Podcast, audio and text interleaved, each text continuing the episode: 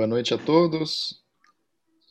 Mais um sábado, dia 26 de junho de 2021, aqui na Casa Espírita Cristã, fazendo nosso estudo, nosso grupo de estudo, né, de filosofia e espiritismo, e dando continuidade aí no tema de fé e razão. Aí passo a palavra aqui para o Isaías para dar continuidade a esse estudo. Vai contigo, Isaías.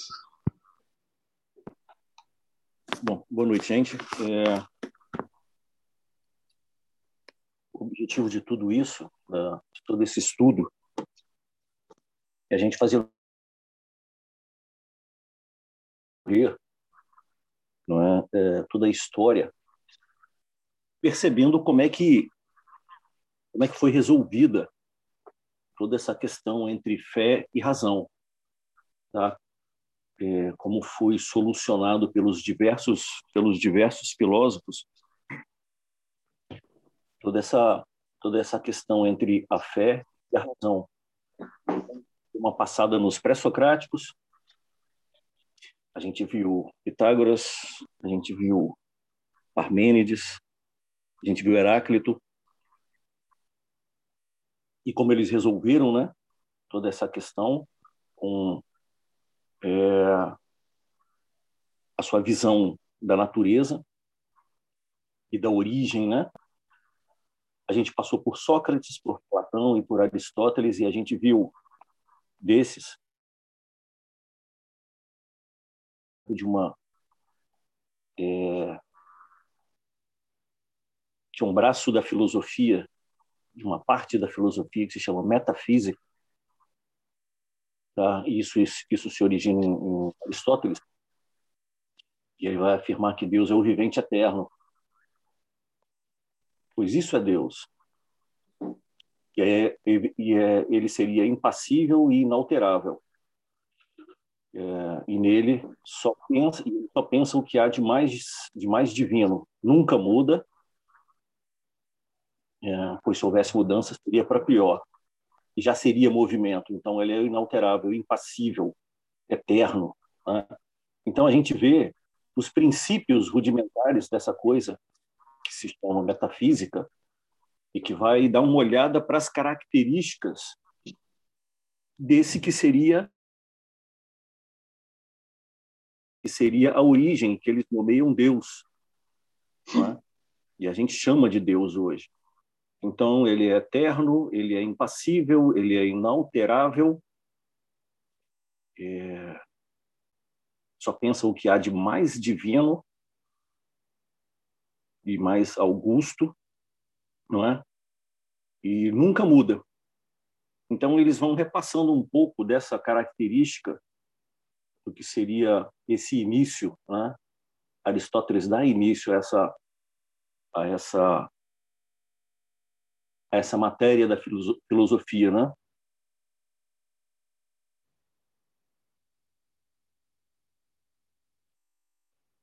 E aí a gente chega é, numa, numa parte da história que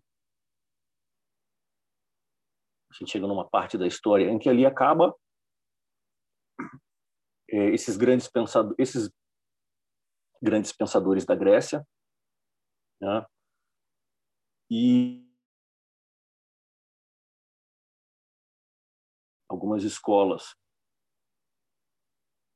que surgem, epicurismo, estoicismo né, e outros, mas que na própria Grécia não tem ninguém, ninguém de muito destaque, ninguém de muito destaque, tá?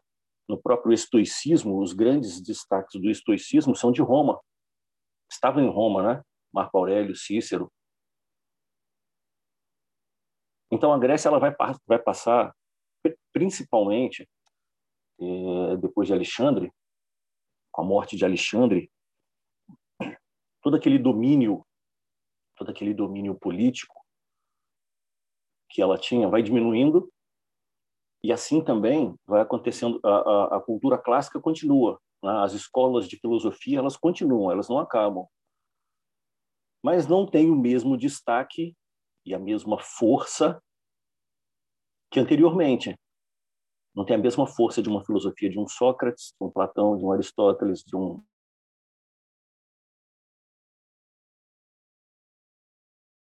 vezes, aos poucos, ele vai migrando para um lugar que se chama Alexandria, que é ali no norte do Egito. Inclusive, tinha uma biblioteca famosíssima, a Biblioteca de Alexandria, que depois pegou fogo, né? Então, nessas escolas após Sócrates, o epicurismo ele não se importava muito com essa, com essa coisa de, do, do, Deus, não. Buscava mais a questão do, do, do prazer, né? O prazer sem a dor. Acreditavam em Deus, né? mas seus seguidores acreditavam que os deuses não traziam muitos benefícios, mas deveriam ser honrados por causa da sua majestade extraordinária, por sua singular natureza, né? Sua deidade, no caso. Os históricos acreditavam em Deus. E aí o Diógenes, ele achava que Deus era a razão seminal do mundo, logos espermático, se o mundo tinha uma razão, se o mundo tinha origem, essa origem era Deus e essa origem estava em Deus. Deus era um animal imortal, racional, perfeito. Lembrando, só retornando um pouquinho, né?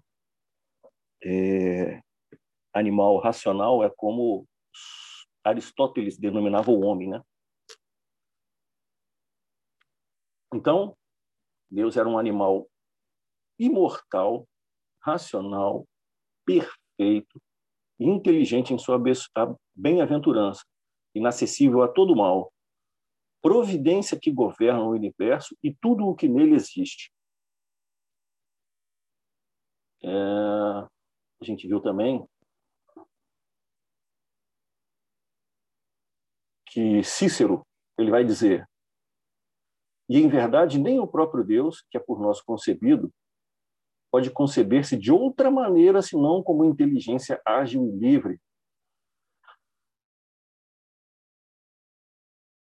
Tudo sente e tudo move, sendo ela mesma dotada de movimento eterno. Então a gente vai vendo essa a, a, a gente vai vendo os filósofos, a gente vai vendo os filósofos é, aos poucos trazendo um pouco desse desse dessa reflexão em torno é, em torno desse ser que seria a origem de tudo, né? E aí a gente percebe que de certa forma, é? de certa forma a filosofia se mescla um pouco nesse ponto com que a gente poderia cham chamar hoje de teologia, não é?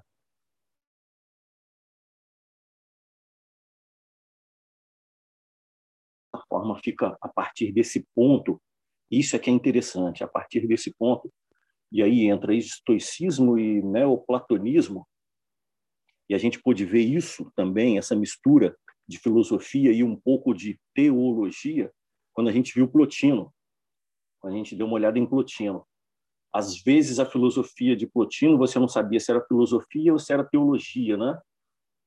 Mas é, que eu quero dizer é que isso vai ser uma característica, uma característica, e principalmente estoicismo e neoplatonismo, por causa dessa característica, vai influenciar muito, muito, muito é, os primeiros padres da igreja, principalmente Platão, né, o neoplatonismo. Vai influenciar é, os primeiros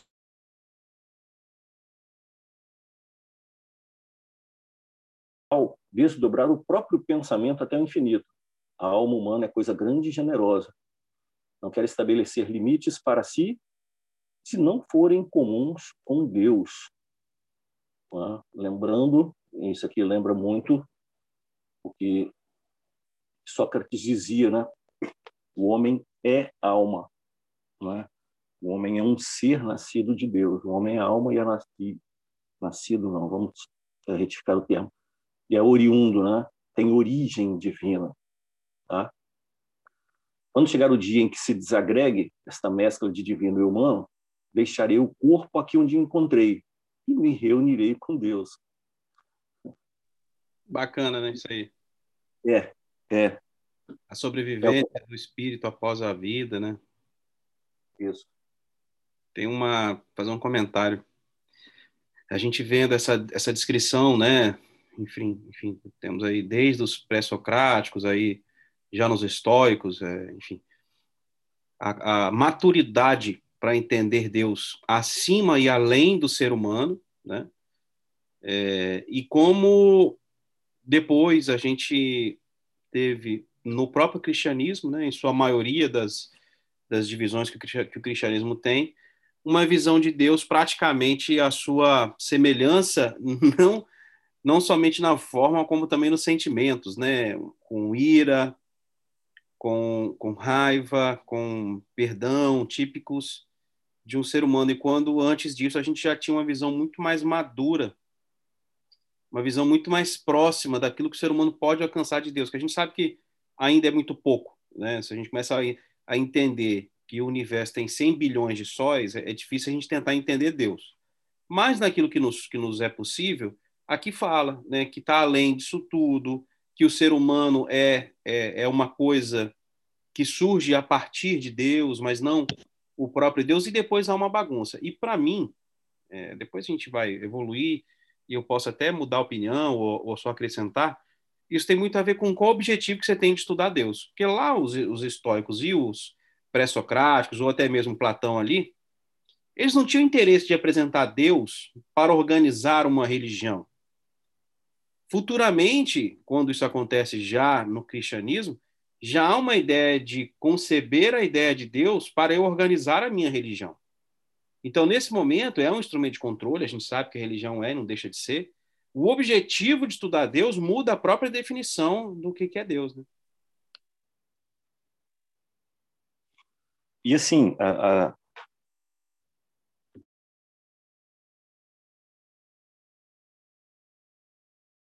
antes de tudo, antes de toda toda de toda essa nossa herança cristã, é, a gente é lógico que havia uma diferença, havia uma diferença entre o cidadão, o cidadão que vivia sua religiosidade lá na Grécia com seus vários deuses, né? E, e havia esse círculo separado de pessoas, havia esse círculo separado de pessoas é, muitas vezes como Platão, é, como em Platão esotérico, não é? Existia o Platão exotérico, o pro público e o Platão esotérico, que tinha um conhecimento diferenciado. A gente viu isso também em Amônio Sacas, não é? o, o mestre de, de, de, Plotino, e viu também em Plotino, é? esse conhecimento, esse grupo de pessoas que tinha esse conhecimento diferenciado. É? um conhecimento aprofundado que não era o mesmo do cidadão comum e que percebia Deus nessa sua é, nessa sua categoria de início mesmo, é? nessa sua categoria de, de início, onde ele era eterno, onde ele era perfeito, onde ele era a origem de tudo. Nele não havia tempo, nele não havia mudança, tá? porque se houvesse tempo e mudança para Deus, ele, ser, ele não seria Deus, ele mudaria, não é? Então havia esse conhecimento mais aprofundado dessas características, dessas características é, desse ser do qual eu sou nascido, nós somos nascidos, é? E por sermos nascidos desse, não poderemos estabelecer limites, a não ser que a não ser que esses limites sejam comuns com Deus, como diz aqui. É? A alma humana não tem limites, a não ser que sejam comuns com Deus. É? E, e havia o estabelecimento de práticas, lógico, né? É, que me conduziriam até isso. E aí a gente pode ver os estoicos com a sua moral e a, e a sua forma de, pro, de proceder. A gente viu em Platão em Platão se desdobrava até na política, né? É, até na política e na cidade existia um comportamento ideal e adequado. Em Plotino também o caminho para o retorno ao uno, né? Que se daria através da ética, através das virtudes e através da filosofia. Tá? Então, é... são essas filosofias Tá, deixa eu só, só finalizar aqui, eu completo. Grande é Deus, isso aqui eu achei interessante. grande é Deus, porque a maioria é cega. Não deve haver, não deve haver alguém que encha essa terra e cante o hino a Deus por todos. Que mais posso eu fazer, velho e coxo, se não elevaríamos a Deus? Pô, esse cara, esse cara não era cristão, mas tudo bem. É, se eu fosse um rouxinol, cantaria como rouxinol. Se eu fosse um cisne, como cisne. Ora, sou um ser racional. Por isso devo cantaríamos a Deus. E não é cristão, hein? Olha o texto. É... Então, essa realidade, essa realidade de estoicismo, essa, é, essa é o pensamento de Pitágoras, é o pensamento é, de Platão, é o pensamento de Aristóteles, que vão encontrar nessas escolas, nessas escolas, e elas se, elas se, essas escolas se espalham também para Alexandria, que elas vão encontrar é, as realidades do, do, do primeiro século, quando nasce o cristianismo, tá? Quando nasce o cristianismo. Então, é, a gente vai ver num outro, num outro texto depois. É, deixa eu só descer aqui. É, a filosofia se torna quase que abertamente religiosa e teológica, né? E aí ele vai com o Filon de Alexandria, a gente vai ver um filósofo judeu muito sensacional esse cara, os neopitagóricos e os diversos neoplatônicos. Essa realidade, essa realidade que os primeiros cristãos vão encontrar não é? E aí é interessante notar que os primeiros cristãos vão, vão chamar essa todo esse pensamento de sabedoria pagã, em contraposição à sabedoria divina, né? que era a filosofia, o cristianismo nascente, né? Então, a princípio, a gente vai ter duas realidades. Logo de cara, né? A gente tem duas realidades.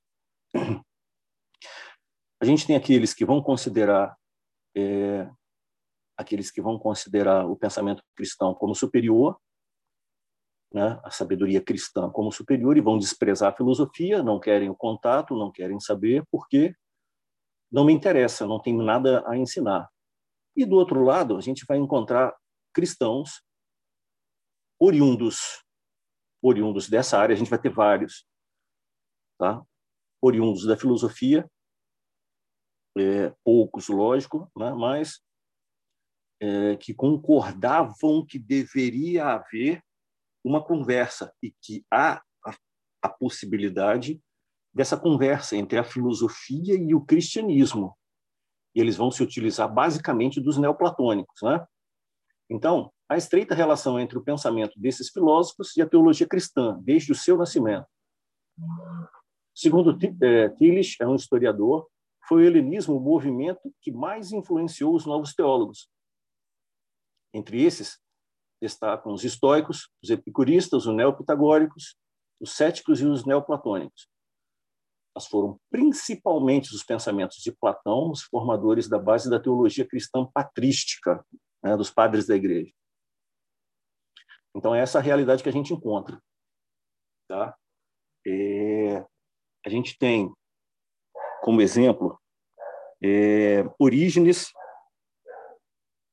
a gente tem Clemente de Alexandria. Esses dois, eles foram discípulos de Amônio Sacas. Quem foi Amônio Sacas?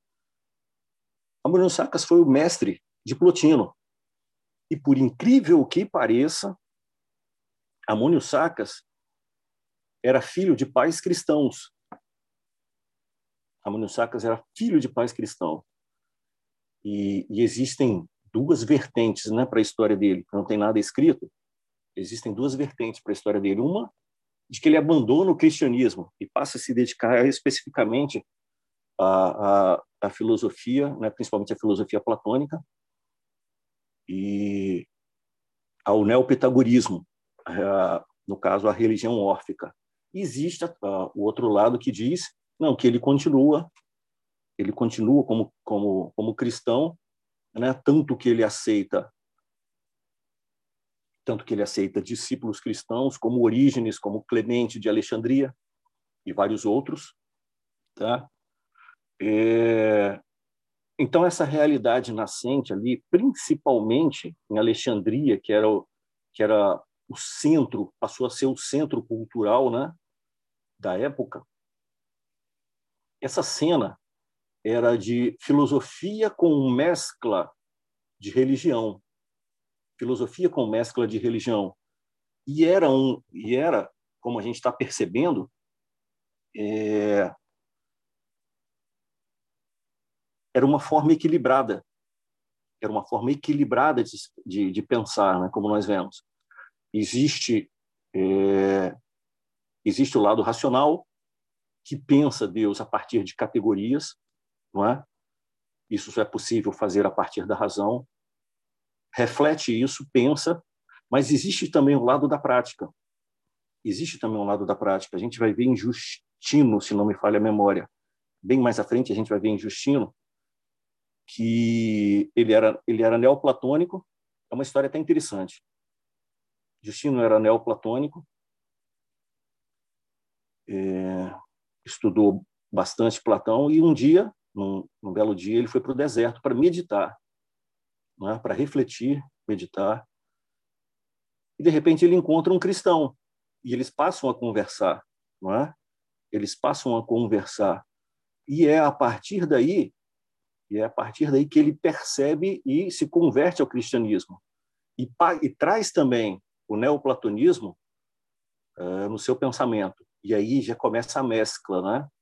É, é, neoplatonismo e cristianismo, né? filosofia e cristianismo. É, Orígenes, Orígenes faz isso, era cristão, estu, estu, estudou filosofia com, com Amônio Sacas, e trouxe a filosofia para dentro do cristianismo. A gente vai ver Clemente de Alexandria. Né? Então, a gente vai ver em Clemente é, que ele estabelece critérios para a razão, forma né, como a razão é. Né? As, as hierarquias de ideias, as hierarquias de ideias da razão, não é? Como era essa hierarquia na razão. Então, a gente percebe logo nesse começo, é, a gente percebe a filosofia, ela vem se mesclando com o pensamento de Deus, para não falar teológico, né? posteriormente, se, posteriormente a teologia. Mas é o pensar Deus, é a metafísica, é? basicamente a metafísica. O que é a origem. Como deve ser a origem, não é? Então a filosofia ela vem ela vem trabalhando essas questões lá desde desde os pré-socráticos, passando por Platão, Sócrates e tal, até chegar aqui, né? E quando chega com os cristãos, existe um pouco pouco de dificuldade, principalmente para os assim como lá nos gregos, principalmente por cidadão comum, para o cristão. Eu não sei se eu poderia falar isso, mas o cristão comum. Talvez eu não encontre outra, outra palavra. Ou o cristão que não tinha um acesso à filosofia, né? Então existe aquele ranço da filosofia, da sabedoria pagã, né? Tá? É, mas então foram as ideias, principalmente de Platão, que influenciou influenciou é, é, que influenciou a filosofia ou a teologia cristã, né? Então, o primeiro conceito, o primeiro elemento que vai, o primeiro elemento é, que se torna base e que vem de Platão, se torna base da filosofia cristã, é o conceito de transcendência, que, tam, que já está em Platão. Né? As ideias eram pra, para Platão as essências das coisas. Salta-se daí para o mundo idealizado, tão apreciado pela religião protestante, por exemplo, não só pelos protestantes, né, gente? Mas esse é o primeiro conceito da filosofia que é trazido para a teologia. Né? E os pensadores, tanto os filósofos quanto os teólogos cristãos, é... eles pegam esse conceito de transcendência, né? E é fácil para um cristão entender a transcendência, né? ou pegar desse conceito e trabalhar a, trabalhar a teologia a partir desse conceito. Né? É... Se as ideias e com elas a abstração representa um real, as coisas terrenas perdem o seu valor. São características é, tanto lá do pensamento platônico, né, como a gente viu, tanto em Platão quanto em Plotino, que o objetivo era o retorno ao uno. Em Platão ele chamava de o bem supremo, em Plotino ele chamava o uno. Então, é, o homem não deveria se contentar com esse mundo que muda é? constantemente. Seu objetivo é o bem supremo. E já em Plotino, já no mundo, né, já existindo, eu já posso principiar esse retorno. Eu não preciso esperar o término dessa vida. Eu já posso iniciar agora né, o, o retorno ao uno. Então, a primeira característica da filosofia que vai ser trazida lá pros, pra, tanto para a filosofia cristã quanto para os teólogos é esse conceito de transcendência. É? Existe algo, existe algo que é perene, que é eterno, e que funda o que é, o lugar que nós estamos aqui, né? Enquanto lá é eterno e perene, aqui é passageiro, né? E perecível. Então esse conceito de transcendência é fácil para o cristão, né? É fácil para o cristão entender e trabalhar. O segundo elemento então, é a desvalorização, entre aspas, tá? desvalorização da existência. Até hoje, a igreja cristã enfrenta problemas relacionados com a compreensão do corpo humano e dos seus desejos. Tá? É... Desvalorização da existência. Bem entre aspas, tá? Porque é, Hoje a gente entende o real sentido da questão da existência, mas durante muito tempo isso foi é, é, isso foi fato, né? Isso foi fato. A existência é, a existência que é imperfeita e não vale a pena se não há a relação com o transcendente, tá? Até aqui, alguns dos senhores gostariam de fazer um comentário? Algum comentário? Eu tenho, mas vamos ver se eu tenho, que eu já falei muito.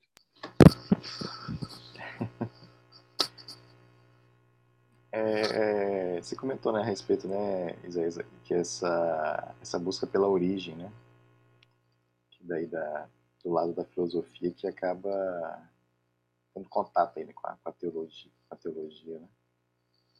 E acho que uma coisa que na, na filosofia acaba diferenciando, né, pelo menos assim, para quem olha de fora, né, o, o nome, né, que o que o Plotino dá, né, para a origem, né, é o uno, né, e, o, e, e acaba que nas referências teológicas a gente acaba falando de, de Deus mesmo, né? e assim, nós somos carregados com diversos conceitos, né? Então, assim, Deus também né, é um conceito aí, né, que, que, que eu acho que acaba sendo mais palpável, né, para muitas das pessoas, né, fazendo aquela correlação, né, com, a, com, a, uma, uma figura humana, né. Normalmente, né, a gente, vou falar assim, por, por falta de, de, de meios de comunicação, de, de formas né, adequadas de comunicar, né? É, muitas das religiões acabam tratando né, Deus como o Pai, né? O Pai como, como símbolo também, né? E essa visão que, que a gente acaba tendo, né, que até mesmo da dificuldade de conceituar, né, que os próprios filósofos tentavam correr atrás, né, dessa origem, né, o que, que é a origem, né, as suas características, né, suas suas qualidades, digamos assim, né? E, e muitas vezes, né, para tornar, aí do lado da religião, né, para tornar esse conceito de Deus mais próximo, né, a gente acaba usando uma imagem, né, um símbolo, né, muitas vezes chamado assim, de, de pai, né? Em outras religiões, assim, a natureza exerce esse papel intermediário né, de, de símbolo também, né? E, e assim, para mim, né, assim, boa parte da minha vida é, é, fui católico, né? E a, a palavra, para mim, né, pessoalmente, acaba ficando muito carregada né, com, com a coisa da minha experiência que eu tenho, né, e com, com, essas, com essa visão né, que a gente tem, às vezes, do, do Pai, né, do que está no céu, né, do que está acima de nós, né, de uma forma até hierárquica também, né, assim, venho, venho trabalhando para mudar esse conceito dentro de mim há bastante tempo. Né. Mas é, é, uma expectativa acho, que eu tenho, né, é de que como é a relação, né, do, do, do conceito, né, que a gente olhou um pouquinho, né, da lá junto com o Plotino, né, que para mim é, é assim, bem, bem, abrangente, né, e faz um, faz um enorme sentido para mim. Com às vezes aquele conceito que, que muitas pessoas, aí eu me incluo, me incluo também, né, que, é, que às vezes a gente tem da, da palavra Deus, né, olhando o significado da palavra né, e do conceito aliado a uma religião. Né? Como que como que esse conceito foi trabalhado assim entre ambas, né? Do lado da filosofia a gente trabalhou um pouco do lado plotino, né? E do lado da religião, né? Como é que como é que é isso, né? E essa é uma expectativa que eu tenho, mas para comentar com vocês.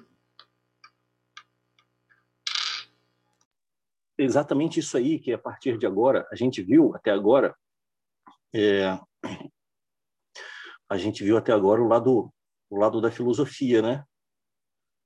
A gente viu de certa forma bem bem bem resumidamente o lado da filosofia, mas o objetivo agora o objetivo agora é justamente trilhar esse caminho é, trilhar esse caminho é, olhando o lado agora da filosofia, mas da filosofia cristã, tá? Da filosofia cristã. Então a gente vai passar, é, a gente vai dar uma olhada e, e, perceber como que essa razão, como que essa razão muitas vezes ela foi, ela foi roubada, vamos chamar assim, ela foi roubada para interesses, para interesses de uma instituição, mas outras vezes foi trabalhada com uma beleza absurda foi trabalhada com uma beleza absurda, como em Santo Agostinho, como em, em Santo Tomás de Aquino, Santo Alberto Magno, é? É, Mestre Eckhart. Então, foi trabalhada com uma beleza absurda. Em outros, ela foi roubada e foi, e foi utilizada como forma de, como forma de, de domínio. Né? Então, uh, o conceito vocês perceberam que a gente, que até agora, que até agora, tudo que se, tudo que foi falado, é, tudo que foi falado pelos filósofos gregos, eu não poderia trazer e, e, é, eu não poderia trazer para dentro do cristianismo e não ficaria nada diferente do que é no cristianismo. Vocês concordam comigo? Sim, sim. Principalmente, principalmente os estoicos e Platão, não é? É, então, é, esse é o objetivo, né? Esse é o objetivo que a gente vai vai vai traçar. Esse é o nosso objetivo. É, até agora nós vimos nós vimos Platão, nós vimos Plotino, nós olhamos Aristóteles e percebemos todo esse lado racional deles, mas também nós percebemos o lado nós também percebemos o lado da razão que pensa Deus também, que pensa Deus e pensa as consequências desse Deus para nós. Entende? É... Quem somos em relação a Deus, o que somos em relação a Deus e como podemos trilhar esse caminho, tá? De uma forma bem equilibrada. Alguns, né? É, é, muitos deles de uma forma bem equilibrada. É, então a gente foi a gente foi herdeiro, uh, em grande parte, a gente foi herdeiro dessa, a gente foi herdeiro desse pensamento, desse pensamento que rouba a razão, rouba a razão para justamente dominar. Para justamente dominar. E durante vários séculos foi dessa forma. E nunca vimos. É, e nós nunca vimos reflexões, e nunca estudamos reflexões, na, e aí eu vou falar por mim, tá, gente? É, católico de carteirinha, família católica, católica. É, eu só fui ver alguma coisa disso e começar a mudar o pensamento quando eu fiz filosofia na, na, na, no seminário católico, tá? E aí começa a mudar. Não, peraí, tem um pensamento diferente aqui. Como é que é isso? Tá? Então aí é quando a, é quando a razão confronta justamente a sua fé. Quando a razão confronta a fé. E essa é que é a beleza da coisa, né? Quando a razão confronta a fé. E a gente percebe que os dois tanto razão quanto fé podem ter equilíbrio e caminhar junto, não é? é... E aí a gente vai ver logo no, a gente vai ver logo no começo que é, os primeiros filósofos né, e os primeiros teólogos, lógico, é, eles se apropriaram da filosofia e aí a gente vai ver um Justino, a gente vai ver um Orígenes, a gente vai ver um Clemente de Alexandria, é, os três os três capadócios a gente vai ver eles é, pegando todo aquele estudo que eles fizeram de filosofia e trazendo para dentro da, do cristianismo e criando pensamentos maravilhosos né alguns eles muitos desses teólogos se utilizaram para para dominação mas existe beleza nisso né existe o pensamento a razão a razão que encontra a fé e que se equilibra, né? Essa, para mim, é a beleza da coisa, né? Eu não sei se eu te respondi, André. Deu uma, deu uma risada aqui, mas acho que é, é, a gente encontra a resposta aí né? ao longo do caminho. Exatamente, esse é o objetivo. É, o é. Dar uma olhada no né? eu, eu, eu queria uma ajuda de vocês para ajudar um pensamento aqui meu. Eu fiquei aqui pensando uma coisa. Se eu tivesse no lugar dos primeiros que organizaram ali o cristianismo, lá no início, tá? Quando vai para o Império, pro Império Romano, enfim, a coisa toda se, se institucionaliza. É, quando você pega os evangelhos e as passagens que Jesus teve, ou melhor dizendo, o Novo Testamento, eu comecei a pensar aqui que Jesus pouco fala de Deus. Essa é a ajuda que eu quero que vocês me. me se eu não estou falando muita besteira. Ele gasta a grande parte do tempo dele, a maior porcentagem do tempo dele, com ensinamento moral, de perdão, de amor ao próximo, de é, uma vida de humildade. Mas ele não explica Deus. Ele fala: Eu vim implantar o reino dos céus, eu e o Pai somos um, é, Pai, perdoa-lhes, mas ele, ele não explica a Deus. Então, quando você vai montar uma doutrina, uma coisa institucionalizada, uma religião propriamente dita, para espalhar isso para milhares de pessoas, esses caras do início, os primeiros padres, eles não tinham alternativa a não ser recorrer a esses conceitos gregos mesmo que estoicos já dentro de Roma, né, mas enfim, com origem grega, porque o que teve de pensamento aprofundado por esses caras era muito grande. Mas agora eu quero saber se eu não estou realmente vendo pouco, se alguém entende que Jesus explicou Deus sim em algum momento e que eu não estou lembrando.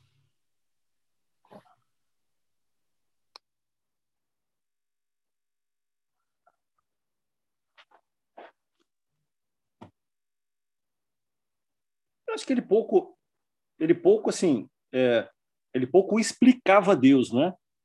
Ele falava, falava do Pai e do reino do Pai, mas assim ele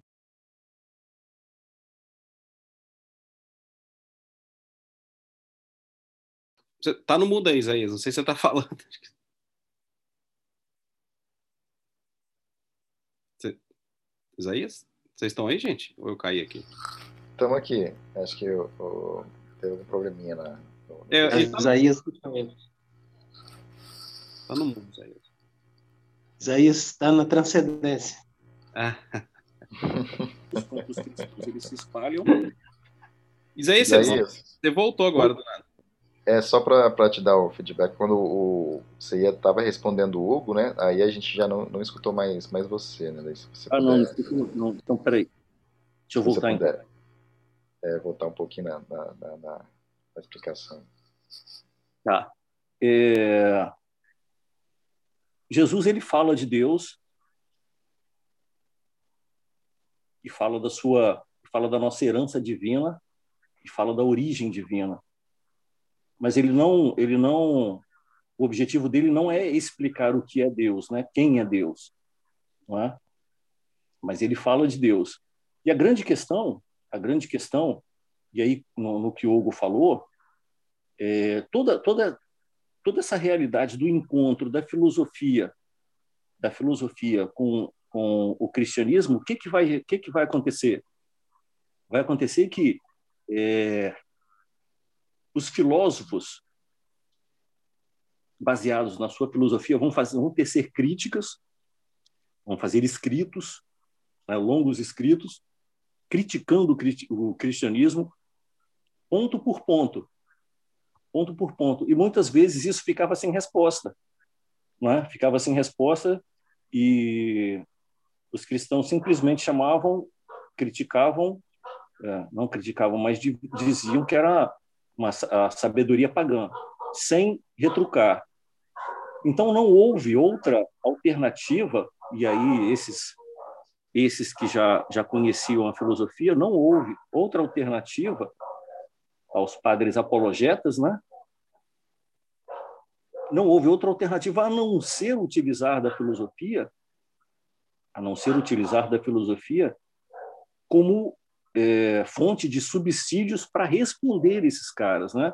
E aí a gente vê os, esses primeiros, principalmente os primeiros, os apologetas, foram eles que começaram isso, né? Que perceberam que a filosofia pode entrar em conversa com o cristianismo e muito mais do que entrar em conversa pode ser subsídio, né? Pode ser subsídio, principalmente fundamentado em Platão, né? Para que eu possa responder àqueles filósofos que estão me criticando, né? E que estão dizendo que todo esse pensamento cristão é loucura, não é? Por quê? É simplesmente fundado a principal crítica era simplesmente fundado na fé. Não tinha explicação racional nenhuma. Essa era uma das críticas que se fazia, né? Era tão simplesmente fundado na fé, sem razão. A razão não dizia respeito a nada daquilo simplesmente fé. Então, hum. eles perderam justamente essa oportunidade, né? Em Isaías, hum? aquela questão, por exemplo, da Santíssima Trindade que se criou no, no, no cristianismo, tem alguma coisa a ver com isso? Sim, também tem. Também tem. O Deus Trino, o Deus Uno e Trino, só foi estabelecido em 325, no, 325, é, no Conselho de Nicéia, Conselho de Nicéia. Ali foi estabelecido que Deus era unitrino. Até então, até então, e a filosofia ajudou isso, é, e aí entrava entrava o aspecto da, da, o aspecto da filosofia que, que não é tão é, houve questionamentos até então houve questionamentos até da natureza quem, quem era Jesus era homem era divino era homem divino o que que era qual a natureza de Cristo né? É, então, houve, a gente vai dar uma olhada depois, mais à frente, a gente vai dar uma olhada nisso, né? como evolui esse, esse, esse pensamento é, e como a filosofia ajudou nisso, né? Beleza. É, Eu acho interessante, mas... Isaías, é... que nesse caminho também, né, é, é a própria formação da temporal, né, da, da, da, da do cristianismo mesmo, né? acho que, que olhando te, temporalmente, né, assim, Jesus, né, digamos assim, chegou, né, é, viveu, é, foi exemplo, né? Passou seus ensinamentos, digamos assim, né? E, digamos assim, registrado, né, na, pelo, assim, historicamente, né? Quem estava ali captou, né? assim, o, o, o, a forma de agir de Cristo, né? Suas palavras, seus ensinamentos, né? Digamos assim. Né?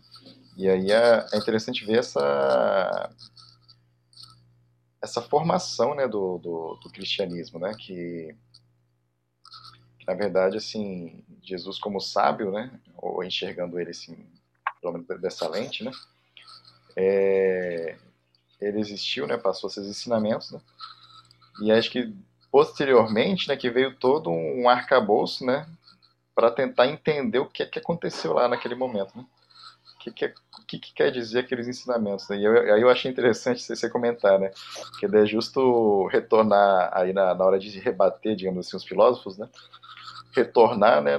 Com buscar a explicação né, de Deus pelos próprios filósofos, né? Assim, como se fosse responder pela, pela própria linguagem que os filósofos entendiam, né? Como se fosse isso, né? Eu achei isso interessante, né? E aí, só acho que essa, essa lupa, né, de, de da gente talvez do lado dessa visão, né? Assim, Jesus como sábio, né? Chegou, deixou seu exemplo, né? Seus ensinamentos, né? E aí a partir daí, né? Os seguidores quem queriam estudar, né? É que foram atrás, né? De arcabouço para tentar entender o que é que tá, que é que aconteceu, né? Naquele período, naquele momento. E até hoje a gente faz isso, né? É, é Isaías, é, eu acho que aquilo que o Hugo estava falando, né? Que Jesus não explicou Deus. Também não é, talvez não fosse, não era esse o objetivo dele. Mas tem, tem dois momentos, tem duas. Acho que ele deixou assim algumas dicas, né? É, quando ele fala assim que eles chamam ele de bom, diz que bom eu não sou. É, bom é só o Pai que está no céu, mestre, se eu sou. Ele deu uma dica aí, Deus é bom. E quando ele também diz que vós sois deuses, não sei, eu acho que eu estou lembrando desses dois momentos assim que ele faz uma, uma, um conceito de Deus, né? Assim, que seja, sei lá, dá um, uma pincelada, dá uma dica, né? Então acho que lembrei desses dois momentos, achei interessante. Sim, sim, mas assim é, a grande preocupação, a grande preocupação de Cristo não era criar uma vamos chamar assim, uma metafísica, como fez Aristóteles, e estabelecer critérios para o que seja Deus, né? Sabe? Então, é, nesse sentido, não, não houve, nesse sentido, não houve a preocupação de Cristo em, em explicar Deus, né? O principal objetivo foi mostrar Deus. Né? E como Sim. se mostra Deus? Como se mostra Deus, né? Através de toda a prática, através de toda a prática do bem, né? Você olhando Sim. o próximo como próximo, o próximo como irmão, né? E tudo isso, né? E demonstrar como a gente sai da vontade de Deus, né? Exatamente. Exato. E, aí eu acabei de, de pensar aqui, né, Isaías e Edgar, né? Acho que quando a gente tem essa, por exemplo, né, explicando o Deus cristão, né, e remetendo aí, a, aí posteriormente, né, mas, mas falando assim a respeito da, do Uno, de Plotino, dos diversos escolas filosóficas ali, né? Se a gente não tiver o elemento de transcendência, aí que eu acho que me parece que é nesse momento, se, se não tivermos o elemento de transcendência, que aparece essa figura do do meio que assim da, da, dessa figura hierárquica que eu acho que que assim pelo menos do, do meu lado católico né digamos assim né que que apareceu durante, durante muito tempo né acho que, acho que talvez o elemento da transcendência seja bem importante né, para ter esse entendimento. Porque acho que quando a gente retira o elemento de transcendência, aquele elemento hierárquico surge, né? Sim, uma visão que eu acabei tendo aqui agora. E aí, e aí o, o, e aí o Deus, ao invés de se tornar objetivo, né, como em como em Platão em, ou em Plotino, em que e até mesmo nos estoicos, né, em que eu via ele como como aquilo em que eu posso me espelhar, era simplesmente aquele Deus que punia, né? aquele Deus que punia aquela religião, aquela religião que que desprezava o mundo e o corpo, né? Tá? É, então, voltando aqui, o terceiro aspecto da filosofia que é, que é trazido para a filosofia cristã e teologia é o elemento da queda da alma, da eterna participação no mundo essencial ou espiritual e a sua degradação terrena no corpo físico e que procura se livrar da escravidão desse corpo para finalmente se levar acima do mundo material. Tá? O quarto, quarto elemento, isso aqui é muito interessante, hein, gente? Posso voltar no terceiro ali? É, pode Eu, falar. É, é, muita, é muita forçação ver uma ligação disso com o pecado. Eu digo porque o pecado ele é muito presente na, na, na, na, na vivência cristã, né? Por todos esses séculos aí. Então, é uma. A gente vê muito isso, né? Uma, ainda é muito pelo medo é, de ir para o inferno, enfim, de não conseguir ser salvo e por aí vai. E aí, quando tem essa queda da alma e a degradação no corpo físico, né, a escravidão desse corpo, eu consegui ver pecado ligado ao, como um desdobramento disso. Mas é, é forçação? Dá para? Você acha que dá para encaixar? Não, não é, forçação, não. Não é forçação, não. Eu tenho duas formas, eu tenho duas formas de ver isso. Duas formas de olhar, tá? Esse, esse terceiro elemento, a queda da alma. Eu tenho, de, de um lado, a forma correta de olhar. Eu tenho origem divina, tá? É, eu tenho origem divina e participo desse mundo espiritual. Mas no momento estou na Terra. No momento estou aqui num corpo físico. Como fazer para eu recobrar a minha origem divina? O que fazer para recobrar ou retomar o meu caminho para essa origem divina? Tá? Essa é uma forma de ver. E aí a gente olha os pitagóricos, a gente olha Platão, a gente olha a forma correta que é, os primeiros cristãos e muitos outros cristãos perceberam isso, né? perceberam essa forma, a origem divina e qual o caminho fazer. E esse pensar correto, eu não tenho religião. Perceberam que não tem não tem assim um aspecto único da religião? Foi foi pensado por Pitágoras, foi pensado por Platão, foi pensado por Plotino, foi pensado por Clemente de Alexandria, foi pensado por Santo Agostinho, foi pensado por Santo Alberto Magno, Mestre Eckhart, e vários outros. Então, eu tenho uma unicidade nisso. Qual a minha origem? A minha origem é divina, participação espiritual. Estou na Terra, como recobrar o meu caminho? Então, existe essa forma correta.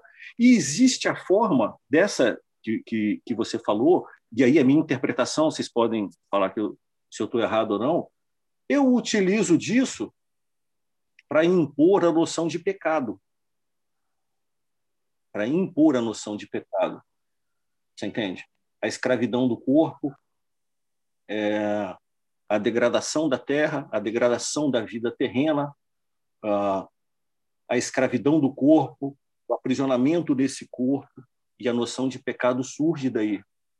Entende? E eu consigo traçar com essa noção, eu consigo traçar procedimentos que eu quero aqueles que eu quero e acho correto que as pessoas façam e ajam e pensam, entende? Então, é justamente isso que eu, que eu, que eu falava lá no começo, né? Que eu falava lá no começo. Razão e fé sempre estiveram juntas. Razão e fé sempre estiveram juntas né? durante a história da filosofia. Como eu utilizo isso?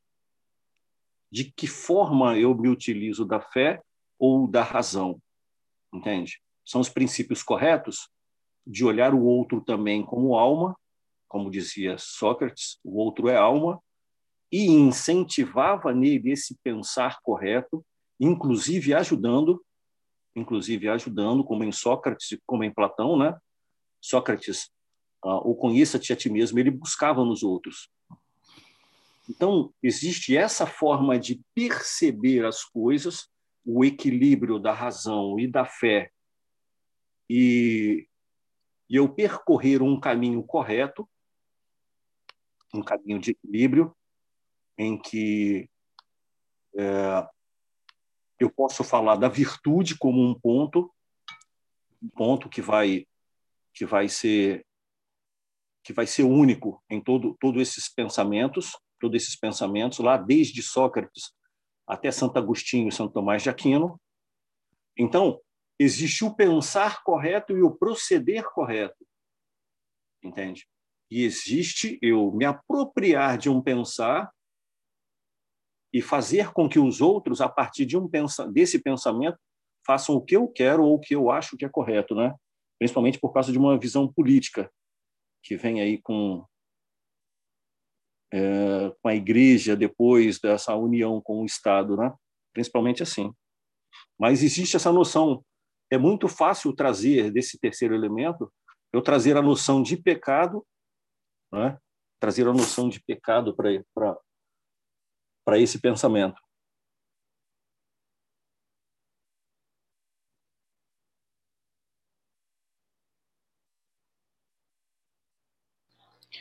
Assim, acho que, mais uma vez, só, só para trazer também a lembrança, né, de como às vezes a linguagem, né, a gente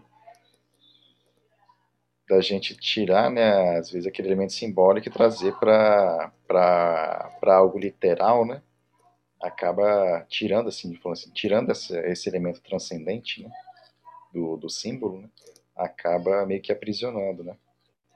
Quando a gente fala assim, efetivamente, né, do, do corpo como prisão ou do corpo como como algo menos é, menos divino, né, ou como pecaminoso, né, ou algo nesse sentido, né, a gente tirando esse, esses elementos transcendentes, para, me, me, parece né, que, que acaba hierarquizando né, e gerando essa, esse elemento forte né, que, que prende, né, mesmo, que efetivamente prende, né, assim. Sim, e aí o quarto elemento é a ideia da providência divina, não é? A providência divina que a gente acha que essa ideia é recebida ainda hoje pelos cristãos como se tivesse nascido dentro do cristianismo, né? Mas na verdade essa ideia pertencia originariamente ao mundo grego e de forma mais clara nos escritos de Platão, né? E uh, o quinto elemento presente na teologia cristã e trazido da filosofia veio de Aristóteles. O divino é forma sem matéria, perfeito em si mesmo. E aí, segundo Tillich, o pensador, Aristóteles entendia que Deus, a forma suprema, ou ato puro, como chamava, move todas as coisas ao ser amado por todas as coisas. Entende? Existe o um movimento na medida em que eu olho o perfeito e amo o perfeito e desejo me aproximar dele. Por isso eu me movo. Né? E que a realidade toda deseja se unir à forma suprema, para se livrar, se livrar das formas inferiores em que vive, na escravidão da matéria. Esse Deus, esse Deus aristotélico entrou na igreja cristã e exerceu enorme influência, principalmente na formulação, como eu falei, né, nos sábados anteriores, principalmente na formulação da teologia medieval, e aí em São, São Tomás de Aquino, né? Gente, eu acho que por hoje eu não consigo mais. Por causa do tempo. Muito bom aí, viu, Isaías?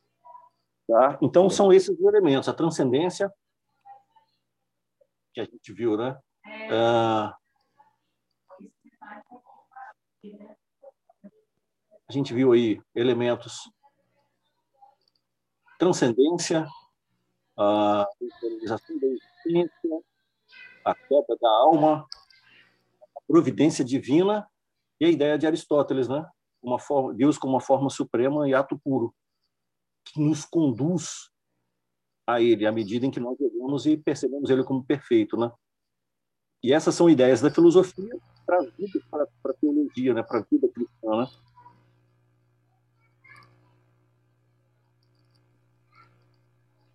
Bem bacana, hein? Esses cinco elementos aí. E se depois a gente deve entrar um pouco mais a fundo em cada um deles, Isaías? Ou passar de algum ponto, um pouco mais entrando em cada um desses pontos? Porque meu pensamento era trabalhar justamente depois disso aqui, a gente olhar isso aqui, perceber esse ponto, e depois a gente ir trabalhando isso na história, entende? Sim, sim. A gente ir trabalhando isso na história. Primeiro, primeiro eu quero isso é um ponto que me intriga muito. É, e aí eu vou, eu pensei em passar hoje, mas não vai dar tempo não. É um texto que vai, vai, é um texto que vai trazer uma reflexão sobre esse princípio do cristianismo, entende? Esse princípio do cristianismo e da filosofia. É um período que me, entrega, me intriga muito, né? É, a gente tem poucos textos disso, os poucos textos são principalmente dos filósofos e teólogos, isso traz uma visão de tendência, né? Mas, assim, é um, é período da história que me intriga muito, né? Do, do, do ano 100, mais ou menos, até o ano 300 e alguma coisa, né? Como se deu essa relação, como se deu essa relação entre filosofia e cristianismo nesse, nesse período de nascimento do cristianismo, né? A gente vai tentar olhar, dar uma olhada no sábado que vem nisso aí. Tá? Beleza, acho que por hoje, acho que tá, tá excelente, né? Tá, tá em função do horário, né? E até para a gente não, não avançar né, de forma rápida, né? Para também não, a gente não ficar meio correndo em alguns trechos aí que a gente tem, Sim. tem de, desejo de, de, de entrar um pouco mais a fundo, né? Pessoal, assim, só deixo aberto para comentários finais, né? E aí para depois a gente encerrar aí esse sábado e continuamos aí sábado que vem, né? Deixa aí aberto aí para comentários. De forma geral, gostei muito, viu, Isaías? Muito bom. Também, nenhum comentário não.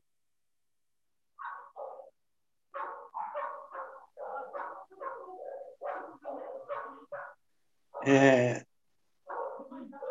estava lembrando de Jesus também, quando ele fala assim: Conhecereis a verdade, a verdade vos libertará. Jesus não era fácil, não, né? O problema todo é conhecer essa liberdade. É, essa, é conhecer essa verdade. É verdade. Eu estava hoje, cara, eu, eu prometo ser breve, estava hoje no supermercado e aí vem às vezes umas reflexões sem que você consiga explicar porque que ela existe. Mas eu estava no supermercado hoje e me veio o pensamento. A gente nasce na vida, mas tem que aprender a vivê-la. É mais ou menos isso aí. Não estava pronto, não tem lugar nenhum dizendo como é que você vai é, viver. Você, você, tem que se lançar e, e, ter a experiência de aprender. E a, a conhecer a verdade. Não tem manual, não, né? É, não era um texto, era uma experiência de conhecer a, a verdade. O problema é que né, é aí que a gente se bagunça.